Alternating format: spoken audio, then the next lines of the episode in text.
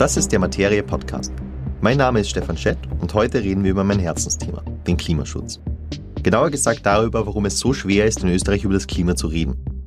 Wir nehmen diese Folge im November 2022 auf und gerade wird in den Nachrichten darüber geschrieben, dass die sogenannten Klimakleber in Museen Aktionismus betreiben. Wir reden aber hauptsächlich darüber, wie protestiert wird und nicht wogegen. Und das, obwohl die Klimawissenschaft sich einig ist, dass wir nur noch ganz wenig Zeit haben, um das Schlimmste zu verhindern. Warum ist das so? Das frage ich heute Reinhard Steurer.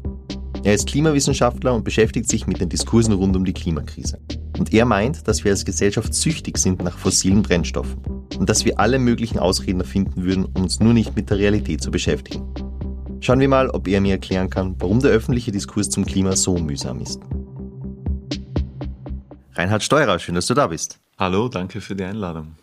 Ich will mit einem allgemeinen Ding anfangen, das du wahrscheinlich oft hörst, und das ist, wie wissen eigentlich die Klimawissenschaftler, wie viel Grad am Ende unserer Politik rauskommen? Weil ich will jetzt keine lang und breite Erklärung, ich glaube, der Treibhauseffekt ist bekannt. Ich glaube, viele unserer Zuhörer wissen die Grundlagen schon, aber kannst du uns einen kleinen Crashkurs geben, wo wir gerade stehen in der Klimakrise? Das ist relativ simple Physik. Die hat den Vorteil, dass sie recht klaren Gesetzen folgt.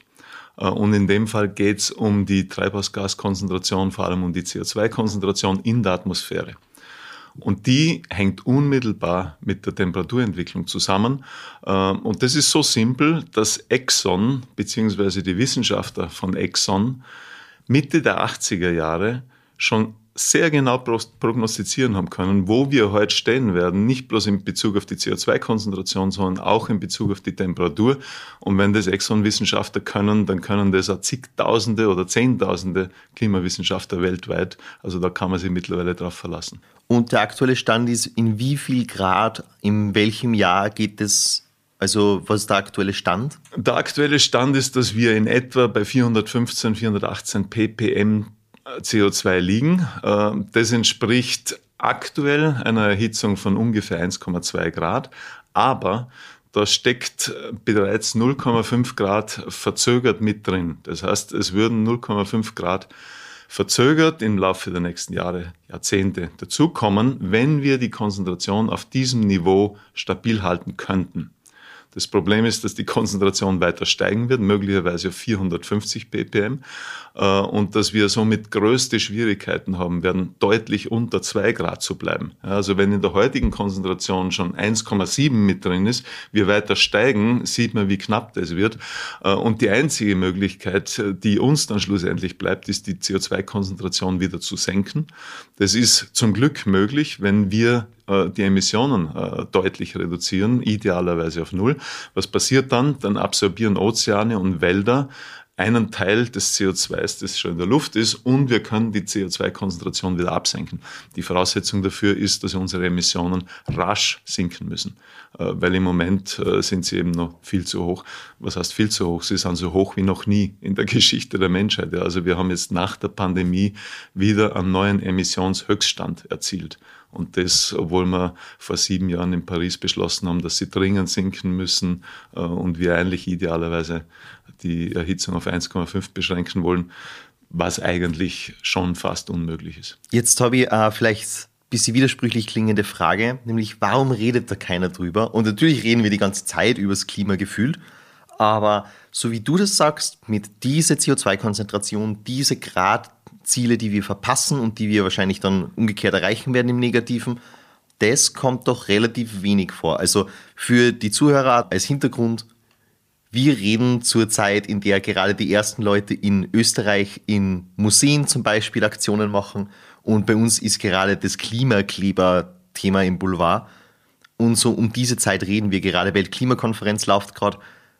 Warum ist eigentlich genau das, was du sagst, so wenig Thema und eigentlich gefühlt alles andere rund ums Klima? Das hat damit zu tun, wie wir mit der Klimakrise im Allgemeinen umgehen. Ähm, das Thema ist so unangenehm, dass es viele gar nicht so genau wissen wollen.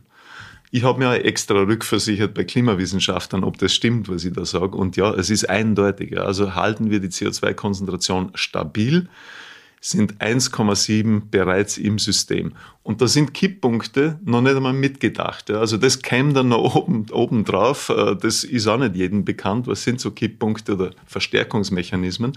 Das sind Dynamiken im äh, Ökosystem, im Klimasystem, die dann von sich aus die Erhitzung weiter antreiben. Zum Beispiel durch Waldbrände entsteht zusätzlich CO2, egal was wir tun.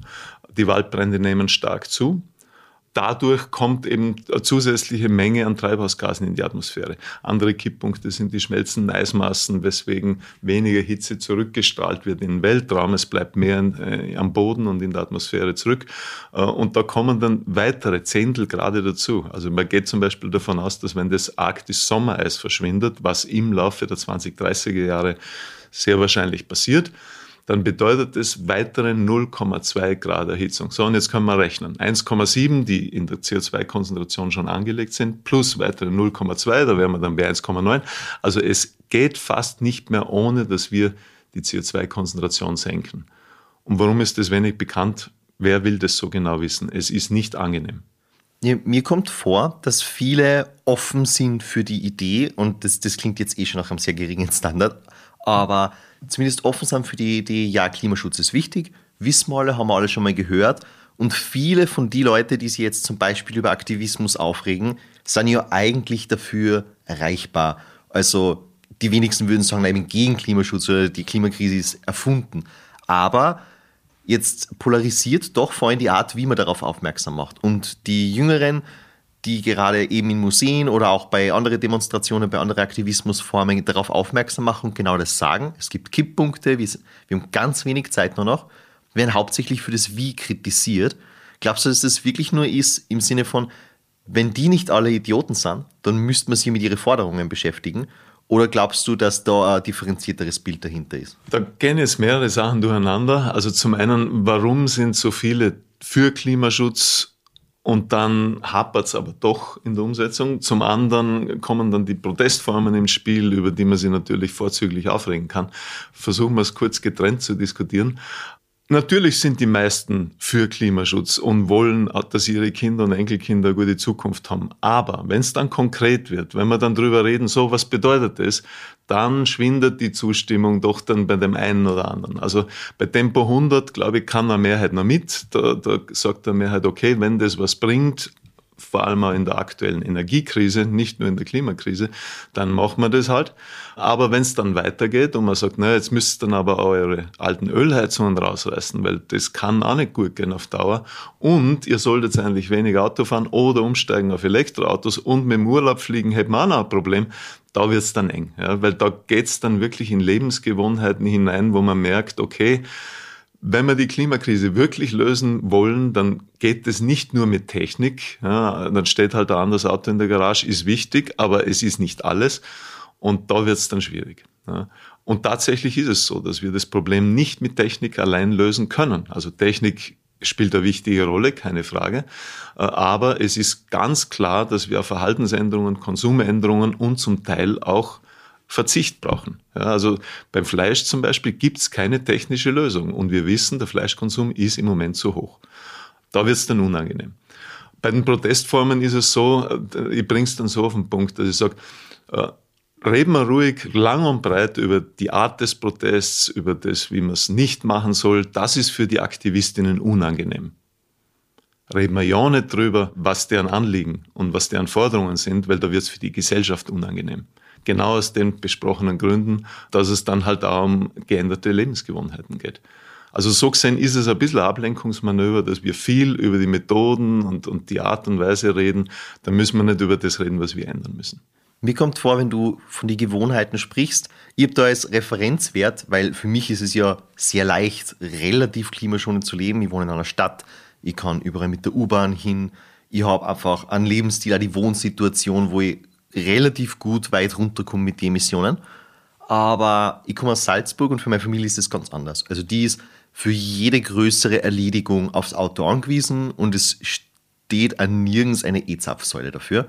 Die Öffis sind miserabel ausgebaut und die sagen dann halt, und ich finde emotional zumindest gerechtfertigt, naja, du kannst mir jetzt das Auto nicht wegnehmen, weil wo soll ich denn hin? Klar. Und dann kommt das Zweite, dass dann immer diese, diese anderen Beispiele aus der Weltgeschichte kommen mit, ja, aber der fliegt mit dem Privatjet zur Klimakonferenz. Oder mhm. ja, aber China, aber die USA, aber die Politik, aber alle außer ich. Ja. Warum muss ich jetzt alles ändern und alle anderen gar nichts? So in diesem vereinfachten Weltbild. Also wie, wie kommt dir das vor? Die Argumente sind zum Teil legitim und zum Teil sind es natürlich zugleich Ausreden. Ähm, also es ist völlig Ausrede, wenn man glaubt, ich als Einzelner kann nichts tun, das muss man politisch lösen. Zugleich stimmt es auch, dass wir die Lösung nur politisch schaffen. Also es, es bringt uns nicht viel weiter, wenn der Einzelne jetzt auf alles Mögliche verzichtet oder sein Leben umstellt und dann zugleich zuschauen muss, wie der Nachbar doppelt so viel auf Urlaub fliegt. Dann merkt man, das funktioniert nicht. Also das heißt, die Lösung funktioniert nur politisch durch eine starke Klimapolitik, die Regeln für alle vorgibt. Und bei diesen Regeln für alle gehören dann auch so Dinge wie Verbote dazu. Also zum Beispiel Verbote von fossilen Privatflügen mit Privatjets. Weil genau das sind diese Dinge, wo dann der Einzelne drauf schaut und sagt, na, was soll denn ich irgendwas ändern, solange die da im Jahr 70 Tonnen pro Kopf rauspulvern. Das ist so in etwa der CO2-Ausstoß des reichsten 1%, währenddessen der Durchschnittsbürger ein Zehntel davon verbraucht. Also es gehören Dinge verboten, es gehören Dinge reguliert, so dass für alle Rahmenbedingungen entstehen, die klimafreundliches Leben leichter machen. Und für die Einwohner am Land, äh, die aufs Auto angewiesen sind, braucht es natürlich auch entsprechende Möglichkeiten, äh, auf eine Alternative umsteigen. Am ehesten wahrscheinlich auf ein Elektroauto, möglichst nicht allzu groß, weil das Elektro-SUV, das eine dreifach so große Batterie hat wie ein Mittel- bis Kleinwagen, ist auch eher ein Problem. Äh, und dafür braucht es Ladeinfrastruktur, dafür braucht es äh, Anreize, dass das ja, möglichst attraktiv ist. Mittlerweile ist, glaube ich, das Elektroauto sogar schon konkurrenzfähig mit dem Verbrennungsmotor. Also es lohnt sich bereits finanziell umzusteigen, weil es im Betrieb äh, sich äh, dann amortisiert relativ schnell. Die Anschaffung ist teurer, aber dann äh, im Betrieb ist billiger. Wobei man gerade beim Elektroauto ja immer wieder hört, und du glaubst, es ist besser? Und ich sage dann immer, ja, weil das eine hat halt fossile Emissionen und das andere nicht. Insofern ist mir sogar relativ egal, wo das Elektroauto produziert worden ist. Es ist sicher besser fürs Klima. Es ist sicher besser. Aber woher kommt dieses, äh, dieser, dieser Glauben, ja. dass die Lösungen, die wir schon haben, und es gibt ja schon einige, also jetzt auch äh, bei Energie, Windkraft, Solarkraft, Wasserkraft, mhm. warum werden diese Lösungen dann so reflexartig bekämpft? Weil die meisten nur mit dem konventionellen Auto herumfahren und jeden Tag, wo es drin sitzen, ein schlechtes Gewissen haben müssten. Sie müssten sich eingestehen, okay, das, was ich tue, ist nicht optimal. Es gäbe schon eine Alternative. Äh, und es erleichtert das Gewissen ungemein, wenn man die Alternative schlecht redet. Ja, äh, natürlich hilft dann auch die mediale Berichterstattung oft einmal mit, möglicherweise oft finanziert von äh, Autoherstellern, die nach wie vor natürlich möglichst viel Verbrennungsmotoren produzieren wollen, weil sie damit mehr verdienen. Also da kommt Desinformation, gezielte Desinformation zusammen mit einem Bedürfnis, sich gut fühlen zu wollen. Studien sagen natürlich klar das Gegenteil. Also die sagen, selbst wenn man ein Elektroauto in Polen mit Kohlestrom aufladet, ist es immer noch sauberer wie ein klassisches Auto mit Verbrennungsmotor. Warum? Weil es viel effizienter ist. Ein Elektroauto setzt, ich glaube, um die 80 Prozent der Energie in Bewegung um, während ein Auto mit Verbrennungsmotor einen Bruchteil in Bewegung umsetzt und 80 Prozent äh, werden verheizt in, in Form von Hitze. Also da fährt quasi ein Ofen spazieren, der sich zufällig bewegt. Nicht zufällig, aber, aber du weißt, was ich meine. Ich gebe dir da recht mit die Ausreden und ich glaube, es wird sogar noch was dazukommen. Jetzt weiß ich nicht, ob du die in deiner Forschung mit beschäftigt hast, aber ich würde einfach gerne deine Meinung dazu wissen. Nämlich, ich glaube, gerade in Österreich in die, in die letzten Jahre so in Richtung Anti-Eliten, Anti-Mainstream ganz viel passiert, dass das sehr schick geworden ist, einmal die andere Meinung zu haben. Also quasi, wenn, wenn man als Durchschnittsbürger irgendwie die Einstellung hat, das ist gerade Mainstream, das sagen alle, das ist heute halt das offiziell Richtige, dann bin ich irgendwie besonders cool und speziell und auffällig, wenn ich den Mut habe zur anderen Meinung, weil was anderes denken und selber denken, das ist ja, das ist ja quasi schon Intelligenz, egal was dann der inhaltliche Standpunkt ist. Würdest du es auch so sehen oder ist Leni wieder weit aus dem Fenster? Ich bin mir gar nicht so sicher, was jetzt Mainstream bei Elektroautos ist. Ob nicht die meisten Leute glauben, dass ihr Auto eine Zukunft hat und eh nicht so schlecht ist, weil das hören sie auch sehr oft äh, in den Medien. Ich sehe vor allem äh, Mechanismen wirken, die das eigene Verhalten rechtfertigen. Weil sonst müsste man sich wirklich sehr oft schlecht vorkommen. Und so hilft das einfach mit dem eigenen Alltag besser zurechtzukommen. Es ist kein schlechtes Gewissen zu haben, wenn man das nächste Mal in sein Verbrennungsauto einsteigt. Warum ich dich eigentlich eingeladen habe, ich habe einen Vortrag von dir mal gehört, wo du unter anderem sehr gut beschrieben hast, was sind die Szenarien, vor die wir stehen. Und da hast du die Formulierung gewählt, wir sind als Gesellschaft süchtig nach fossile Brennstoffe. Und es geht für mich schon sehr in die Richtung, wir suchen alle Ausreden, von dieser Sucht loszukommen. Willst du die Analogie kurz beschreiben? Wir suchen alle Ausreden, um weiter in der Sucht bleiben zu können, weil es so schwer fällt, sie aufzugeben. So würde ich sagen. Es ist natürlich eine systemische Sucht, ja? also keine körperliche, wo man Entzugserscheinungen unmittelbar kriegt, so wie bei Alkohol oder anderen Drogen. Äh, es ist eine systemische Sucht, die wir über Jahrzehnte aufgebaut haben. Ja? Alle unsere Systeme sind zu 70 Prozent in der EU von fossiler Energie abhängig, von der Stromerzeugung bis zur Mobilität, bis zur Industrie. Es ist alles auf fossile Energie aufgebaut. So, jetzt kommt die Klimawissenschaft und sagt ganz schlecht, das müsst ihr sofort ändern, möglichst, möglichst schnell. Sie sagt das allerdings schon 30 Jahre. Äh, und sie sagt uns damit quasi, das, was wir tun, ist nicht mehr angemessen. Und jetzt kämpfen wir damit, das umzustellen. Das ist eine der größten Veränderungen in unserer Gesellschaft seit der industriellen Revolution vor, vor über 200 Jahren, wo quasi die fossile Energieabhängigkeit begonnen hat. Und in dem Kampf ist es natürlich oft der leichteste Weg, irgendwelche Ausreden zu finden, die einem sagen, na so schlecht ist das eh nicht. Oder das mit der Klimawissenschaft ist gar nicht so sicher, woher wollen denn die das wissen? Ja, also wenn ich solche Ausreden oder dann auch Verleugnungsmöglichkeiten finde, dann habe ich die Notwendigkeit einer Änderung abgestellt. Ja, dann habe ich für mich eine sehr simple psychische Lösung gefunden äh, und die physische damit ersetzt. Also so gesehen ähm, kann man es dann schlussendlich doch mit dem Süchtigen vergleichen, dem der Arzt sagt, du musst aufhören mit Alkohol, ansonsten wirst du Leberzirrhose kriegen. Und der Süchtige wird eine Zeit lang auch Ausreden finden und sagen, na so schlimm ist es noch nicht und das geht schon noch eine Zeit. Der übertreibt und ich hab das eh im Griff, weil ja Sport machen mich gesunder. Ne? Also da sieht man schon äh, dann ein paar Ähnlichkeiten in der Verhaltensweise. Kommt der Süchtige nicht raus aus diesem verharmlosenden Umgang, wird er zum Schluss dran zugrunde gehen. Und das ist im Moment das Szenario, auf das wir als Gesellschaft zusteuern. Wir kommen aus dieser fossilen Sucht nicht raus, finden einen Haufen Ausreden, Möglichkeiten, das zu verharmlosen. Äh, und wenn wir nicht mit der Realität zurechtkommen, dann wird das tödlich. Es ist schon tödlich, aber dann wird es wirklich im großen Stil tödlich und so, dass man über den Kollaps der Zivilisation dann reden muss. Ja. Also das wird unsere Zivilisation nicht aushalten, wenn wir die äh, CO2-Konzentration auf die genannten 450 oder noch mehr ppm hinauftreiben sollten. Siehst du da in dieser Analogie einen Gap zwischen jung und alt? Weil Du hast gesagt, seit 30 Jahren sagt es die Klimawissenschaft. Ich hätte jetzt nicht genau gewusst, dass es 30 sind, ich hätte gewusst, lange. Aber ich bin zum Beispiel. Sogar länger eigentlich, aber seit 30 Jahren sind die Warnungen sehr eindringlich. Ja. ja. Und ich bin zum Beispiel 29 und für mich war eigentlich, seit ich mich für Politik interessiere, klar, das passiert, das wird jedes Jahr schlimmer. Und natürlich habe ich am Anfang auch nicht gewusst, wie schlimm es ist. Ich habe mir gedacht, dass das Klima ein Thema ist, das uns am Ende des Jahrhunderts betrifft und das ich vielleicht noch mitbekommen werde. Jetzt schaut es eher so aus, wenn ich alt bin, dann sind wir wahrscheinlich kurz vorm Aussterben, wenn es so weitergeht. Siehst du diese fossile Sucht nur bei der Generation, die damit aufgewachsen ist, oder bei den Generationen, muss man ja sagen, und da ändert sie was, oder schon auch die jüngeren Generationen?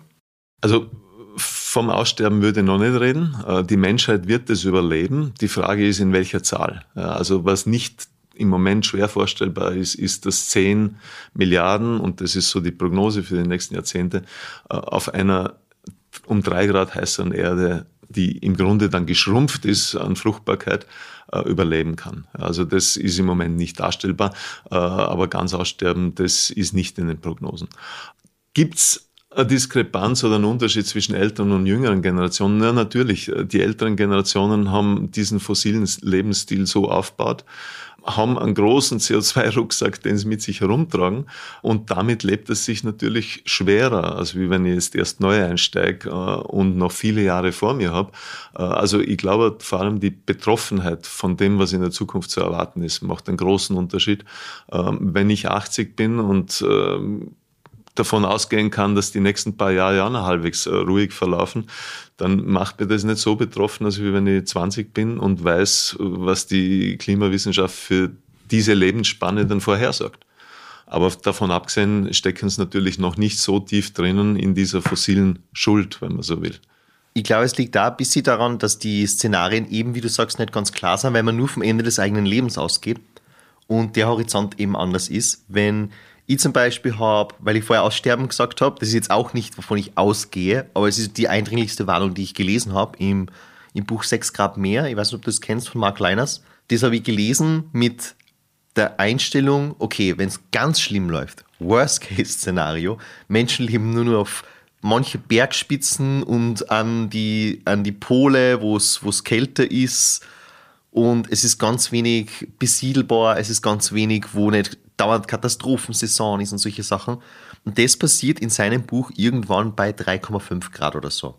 Ich hoffe, das ist nicht falsch gesagt, aber es ist zwischen 3 und 4 Grad irgendwo. Hm. Und danach kommt ab 4, irgendwas eine Zukunft, wo die Menschen schon weg sind. Mhm. Und das ist einfach das Eindringlichste, was ich gelesen habe. Jetzt weiß ich nicht, wie deine Einschätzung dazu ist, wie realistisch diese Prognose ist. Ich würde es gerne wissen. Ist aber ich glaube, das ist einfach der wesentliche Erklärfaktor, dass ja. ich das quasi als Worst Case im Kopf habe und meine Oma nicht. Also was quasi wissenschaftlicher Konsens ist, ist, dass unsere Zivilisation eine drei Grad heißere Welt wahrscheinlich nicht übersteht, weil sie einfach hochspezialisiert ist, hochtechnisiert ist, globale Lieferketten hat. Da wird sehr vieles nicht mehr funktionieren und einfach zusammenbrechen. Äh, was die wenigsten Wissenschaftler prognostizieren, ist das Aussterben der Menschheit. Also das halte ich für übertrieben. Wobei natürlich die Situation in einer kollabierenden Zivilisation schon ernst wird. Also sollte ein, großer Krieg dazukommen und vielleicht in der Apokalypse äh, dann noch Atomwaffen gezündet werden, weil es wirklich so chaotisch wird, na dann kämen wir dem Szenario schon näher. Aber allein auf, aufgrund der Klimaentwicklung sehe ich das jetzt nicht nicht. Und ich glaube, das ist ein wissenschaftlicher Konsens. Die Realität ohne Aussterben ist aber eh drastisch genug. Also ja. man muss gar nicht so weit gehen. Und das ist eh das nächste, was ich eigentlich fragen wollte. Nämlich, wie überzeugt man Leute, die jetzt vielleicht entweder skeptisch sind, dass das überhaupt passiert, oder die das Thema schon sehen, aber selber nichts ändern wollen, oder vielleicht einfach Parteien wählen, die den Klimawandel leugnen all diese Gruppen, wie überzeugt man die deiner Meinung nach am besten? Ist es mit dem Negativen im Sinne von, das droht uns, wenn wir es nicht tun, oder ist es mit dem Positiven, wir haben alles, was wir brauchen? Sowohl als auch. Also das ist kein Entweder-Oder, sondern wir brauchen, glaube ich, Klimarealismus im Sinne von, wir müssen sagen, wie es ist. Schon auch deswegen, weil wir uns als Wissenschaftler dann nicht hinterher vorwerfen lassen können, naja, wenn ihr das so gesagt hättet, dann hätten wir eh. Ja, äh, ich vergleiche das auch wieder mit, mit einem medizinischen Thema. Wenn ich Krebs hätte, dann möchte ich vom Arzt wissen, wie es steht. Und ich möchte nicht von ihm hören, na, das geht schon oder das machen wir schon und äh, ein halbes Jahr später bin ich tot. Ja, also ich möchte wissen, wo ich dran bin, damit ich das einschätzen kann und damit umgehen kann. Und das erwarte ich mir auch von der Wissenschaft in der Klimafrage. Natürlich ist es dann wichtig und gut, wenn man ergänzen kann, wir können das noch in den Griff kriegen. Und das ist ein wissenschaftlicher Konsens, dass uns also äh, in etwa ein Jahrzehnt bleibt. Eine Jahreszahl sollte man da nicht draufpicken, weil so genau weiß das niemand, um das noch unter Kontrolle zu bringen. Und wenn wir weitere Jahre oder ein Jahrzehnt verschwenden, dann wird es wirklich zunehmend unmöglich, das noch einzufangen. Aber selbst dann wäre es noch nicht zu spät äh, für Mitigation, also für Meidung. Warum? Weil dann ging es darum, die Klimakatastrophe, also das komplette Kippen ins Chaos, noch um ein, zwei Generationen zu verzögern. Also je niedriger die Treibhausgaskonzentration, umso langsamer verändern sich die Systeme äh, und eine verzögerte Katastrophe ist besser als eine, die, die sehr schnell kommt. Also so gesehen ist es für Vermeidung von Emissionen nie zu spät. Das ist ganz wichtig zu betonen, weil dann sonst Leute in die nächste Ausrede kippen und sagen, jetzt ist eh schon wurscht, ja, weil jetzt können wir ja nichts mehr tun. Das ist genauso eine beliebte Ausrede und sie ist so falsch, wie zu sagen, ähm, das ist die Sonne oder sonst was. Weil der Effekt ist derselbe, ich tue nichts mehr. Aber es ist ja ein bisschen naheliegend, wenn man diese Szenarien hört, oder? Also ich bin jetzt überhaupt nicht der Vertreter von, wir sollten die Hoffnung aufgeben. Aber mir geht es relativ oft so, dass das sehr nahe liegt für mich. Weil, wenn ich mir anschaue, wir haben zum Beispiel, wir schreiben viele Klimaartikel oder generell Umweltschutzartikel in der Materie. und die bewerben wir dann teilweise, um ein neues Publikum zu erreichen.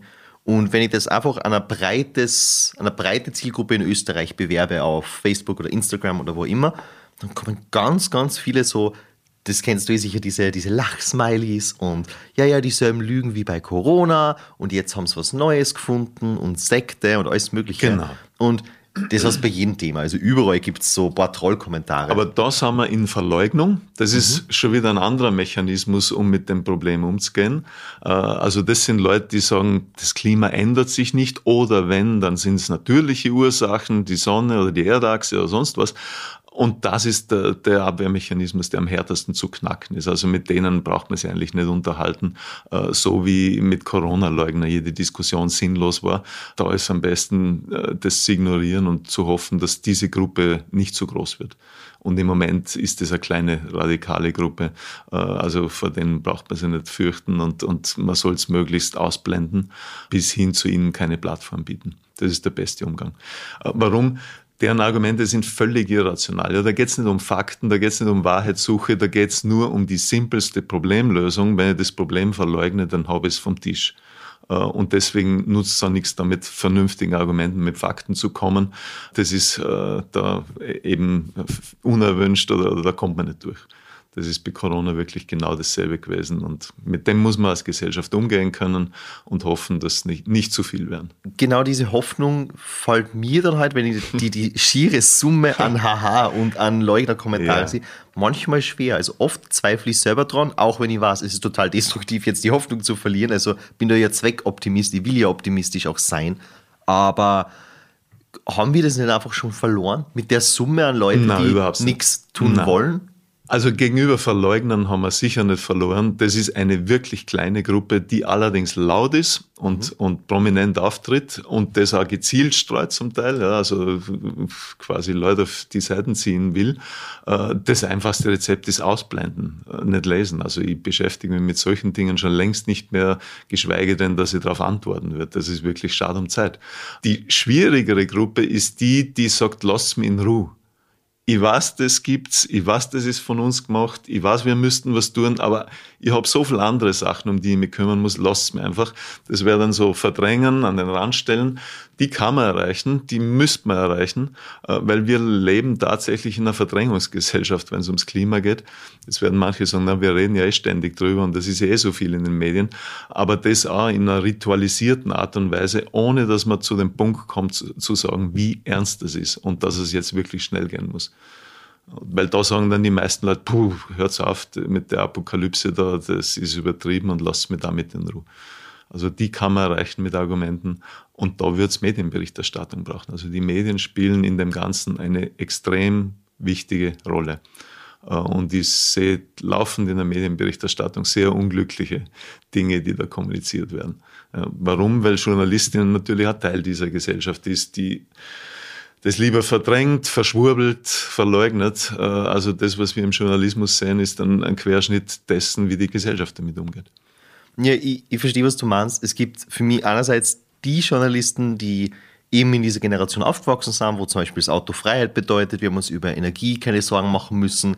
Da ist man jetzt natürlich, wie du sagst, skeptischer bis versucht, Ausreden zu finden. Und das andere ist natürlich auch wegen der Mediengesellschaft und wie die aufgebaut ist bei uns, man will ja ja nicht irgendeiner Partei zugehören. Und wenn ich jetzt höre, dass, sagen wir mal, jemand von einer Kammer äh, sagt, wir sind eh Musterschüler beim Klima, da müssen jetzt mal die anderen machen oder das läuft so gut und wir brauchen eh nichts mehr tun, dann würde man ja jetzt quasi als Journalist riskieren, eine Parteinahme äh, zu suggerieren, wenn man sagt, na, das stimmt ja gar nicht. Das ist ein Problem, mit dem auch Wissenschaftler kämpfen. Ich habe damit auch eine Zeit lang kämpft. Also mein äh, Motto gegenüber Parteien, Parteipolitik war auch eher neutral zu sein, um nicht in den Verdacht zu kommen, da irgendwie Parteizugehörigkeit zu zeigen, bis ich dann verstanden habe, dass genau das der Grund ist, warum sie mit ihrer Scheinklimapolitik, die so tut, als ob sie das Thema ernst nehmen, durchkommen. Und seit ich das verstanden habe, dass man die Show nur abstellen kann, indem man sie stört und indem man Klartext redet, nehme ich mir da kein Blatt mehr von den Mund. Äh, es, ich sehe es sogar als meine Aufgabe zu sagen, wo man so tut, als ob und wo man ernsthafte Klimapolitik erwarten kann. Äh, und ich kann es auch da sagen, leider ist es so, dass die ÖVP die Scheinklimaschutzpartei schlechthin ist. Äh, die Wirtschaftskammer natürlich eng verbunden ist mit der ÖVP und diese Politik befeuert oder steuert oder mitträgt. Vor der FPÖ rede ich gerne, das ist eine Verleugnerpartei, die man besser unberücksichtigt lässt, auch nicht argumentiert. Äh, und bei der SPÖ ist es in Abstufungen besser, aber da sehe ich auch große Probleme, äh, gerade aktuell wieder, äh, wo über Fracking nachgedacht wird, wo möglichst viele neue fossile Subventionen eingeführt werden sollten, wo der Klimaschutz dann wirklich ähm, unter ferner Liefen aufscheint.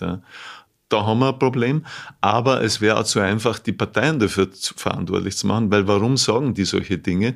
Weil sie wissen, dass sie damit noch Wahlen gewinnen können. Und einen richtigen Fortschritt machen wir dann, wenn Großparteien befürchten müssen, dass sie für solche äh, Ausreden oder Verharmlosungen oder Scheinklimaschutz eine Wahl verlieren, weil die Leute durchschaut haben, dass sie es nicht ernst meinen. Wenn wir so weit kämen, dann hätten wir wirklich eine Lösung und leider sind wir dann noch ein gutes Stück davon entfernt. Das heißt, das, was der einzelne Bürger machen kann, ist vor allem bei Wahlen nicht die zu belohnen, die Scheinklimaschutz oder Klima, äh, Klimakrisenleugnung betreiben. Ich unterscheide da zwischen ökologischem Fußabdruck und Handabdruck. Äh, also es ist nicht irrelevant, was jeder Einzelne tut in seinem alltäglichen Leben. Es macht einen Unterschied, ob man versucht, aufs Auto zu verzichten, weniger auf Urlaub fliegt oder gar nicht mehr. Äh, nicht bloß wegen den Emissionen, die man damit einspart, sondern auch wegen der Vorbildwirkung. Also da geht es um eine Normverschiebung in der Gesellschaft. wenn ich meinen Nachbarn erzähle, dass ich eigentlich nicht mehr auf Urlaub fliegt, äh, dann macht es einen anderen Eindruck, als wenn ich damit prahlt, dass ich alle zwei Jahre in die Karibik fliege. Das setzt Normen, verschiebt da Normen und, und Erwartungen. Dem gegenüber steht aber dann der ökologische Handabdruck, das heißt politisch aktiv werden.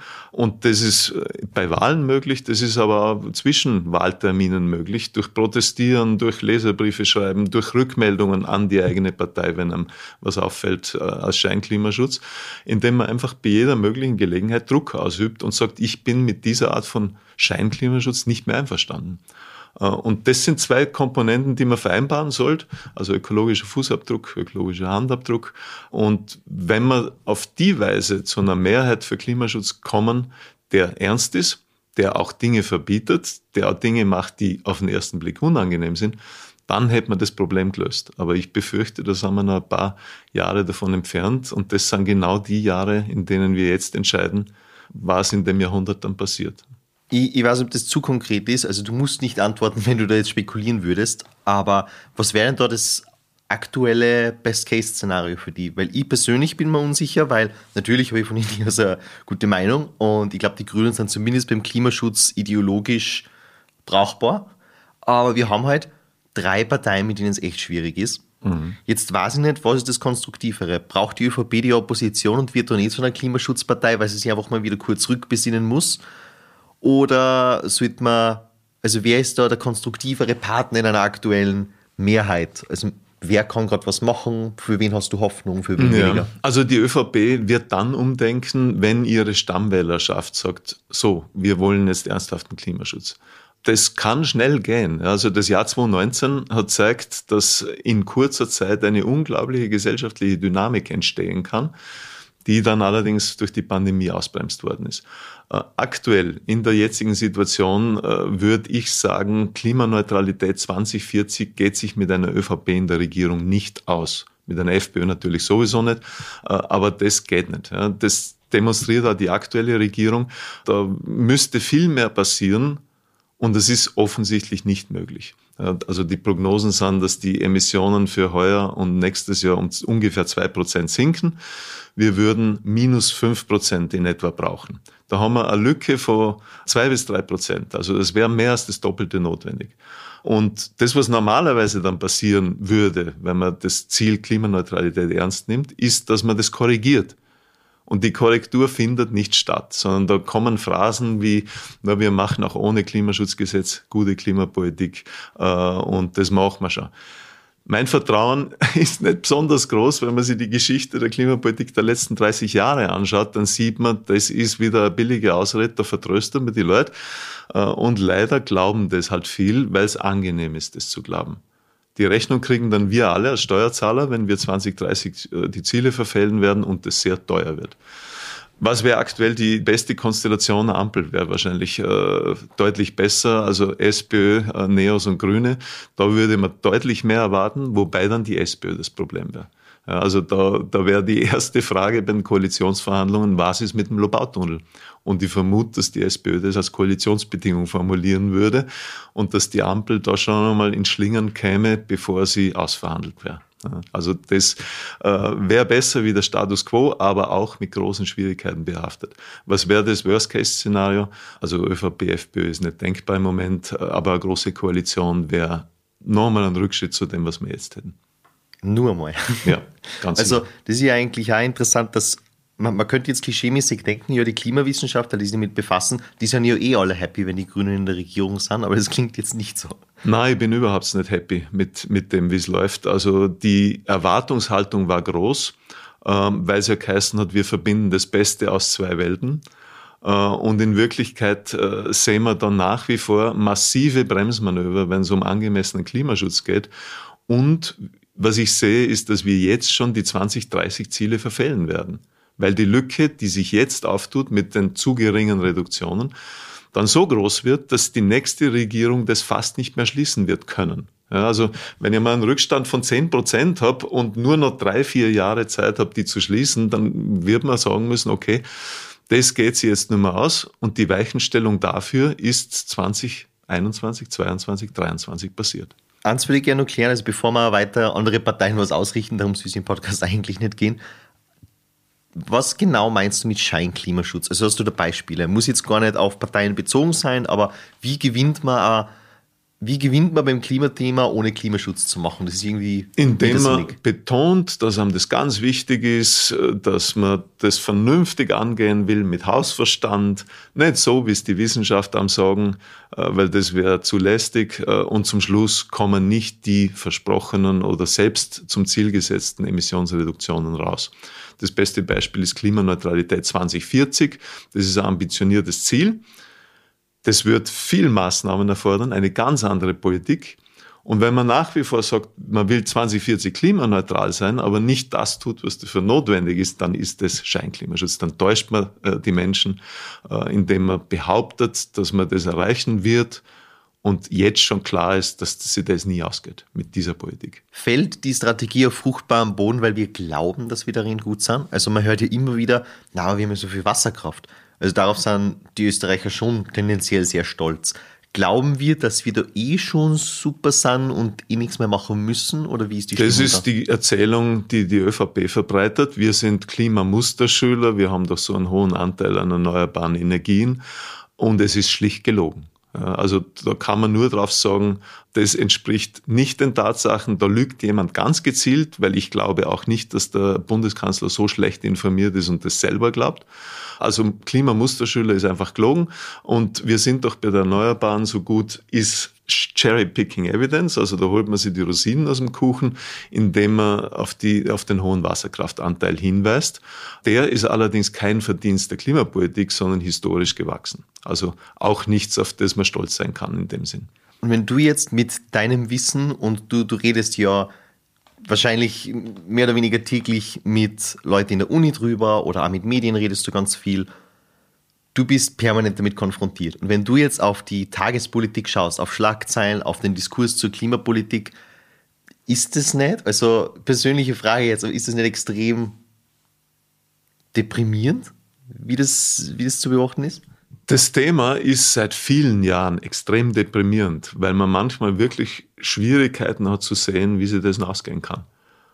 Und wenn man dann selber Kinder hat, dann wird es persönlich und eng, emotional.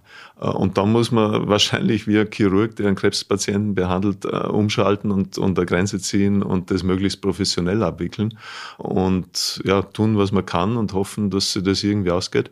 Aber wenn es manchmal schwer ist, dran zu glauben. Und bist du dann netto optimistisch oder pessimistisch für die Zukunft? Ich, ich versuche weder noch zu sein. Mein Credo ist Realist. Als Wissenschaftler sollte man nicht glauben oder hoffen, sondern die Dinge möglichst so sehen, wie sie sind. Wenn ein großer Teil der Bevölkerung Realist wäre äh, in, in Klimafragen, dann wäre das äh, ein großer Schritt in Richtung Lösung, weil dann wird die Bereitschaft steigen, äh, mehr zu tun. Ja, also ähm, behandeln wir es nicht als Glaubensfrage, stellen wir uns den Fakten und wenn wir uns mit denen ernsthaft auseinandersetzen würden, dann käme eine Lösung raus. Weil niemand will das, auf was wir jetzt zusteuern, irgendwie bewusst. Ja. Das passiert halt irgendwie, weil wir es ausblenden oder nicht so genau wissen wollen. Also heißt, du hast schon Hoffnung, dass wir das Schlimmste noch vermeiden können?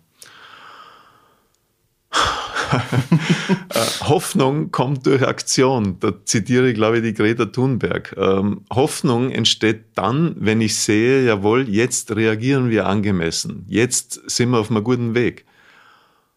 Und die Hoffnung habe ich im Moment nicht.